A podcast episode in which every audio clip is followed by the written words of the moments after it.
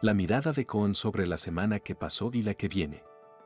Escrito por el equipo de estrategia de Cohen Aliados Financieros. Lunes 18 de diciembre de 2023. La última reunión de la Fed fue más davish.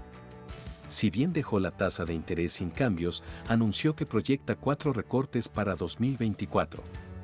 Esto volvió a presionar a la baja a los rendimientos de los bonos del Tesoro, que alcanzaron mínimos en tres meses.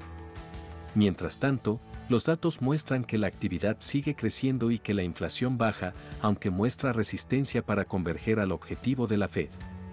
Los inversores se olvidaron de la amenaza de una economía que no afloja y festejaron la decisión de Powell.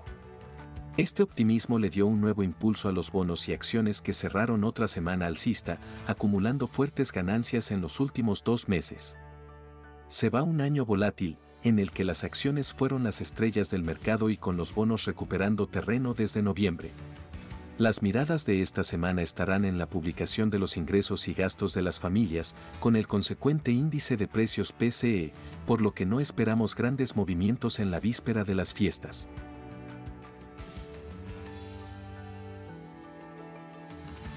Por su parte, en el ámbito local, arrancó el gobierno de Javier Milei apuntando a una política de shock, con diferentes anuncios y medidas que buscan corregir los desequilibrios heredados, fiscal, externo y monetario.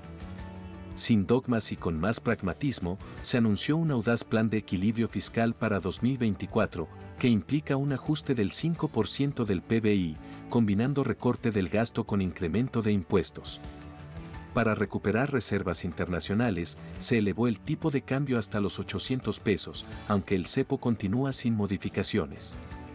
Los pagos de las nuevas importaciones comenzarán en 120 días, variando según el sector, mientras que para la deuda comercial acumulada se ofrecerá un bono del Banco Central a cobrar en al menos un año. En el plano monetario, se prioriza cortar la emisión de moneda hacia el Tesoro e inicia un plan de rescate gradual de los pasivos monetarios remunerados. La intención es que estos pasen a manos del Tesoro, ofreciendo mejores tasas que las LELIX y PASES. La contracara será una aceleración inflacionaria de diciembre a febrero, que pondrá en jaque los salarios, la actividad económica, el desempleo y la pobreza, por lo que el riesgo de sostenibilidad es elevado y podría generar incertidumbre y volatilidad. La primera reacción del mercado fue cautelosamente positiva, el Banco Central compró reservas, la brecha cambiaria se redujo al 20% y los bonos soberanos continuaron mejorando, ayudados también por el buen clima internacional.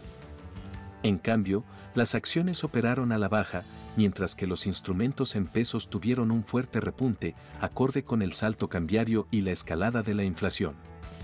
Las miradas de esta semana estarán en las intervenciones del Banco Central en el mercado de cambios, en la licitación que realizará el Tesoro el miércoles, cuando ofrezca LEDs a una tasa del 15% mensual, mientras se esperan novedades sobre el proyecto de blanqueo de capitales.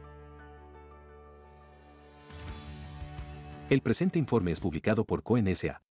Su objetivo es brindar información general y no constituye, de ningún modo, oferta, invitación o recomendación de inversión alguna, ni oferta pública. CONSA no asume responsabilidad alguna, explícita o implícita, en cuanto a la veracidad o suficiencia de su contenido. Todas las opiniones o estimaciones vertidas están sujetas a las variaciones intrínsecas y extrínsecas de los mercados.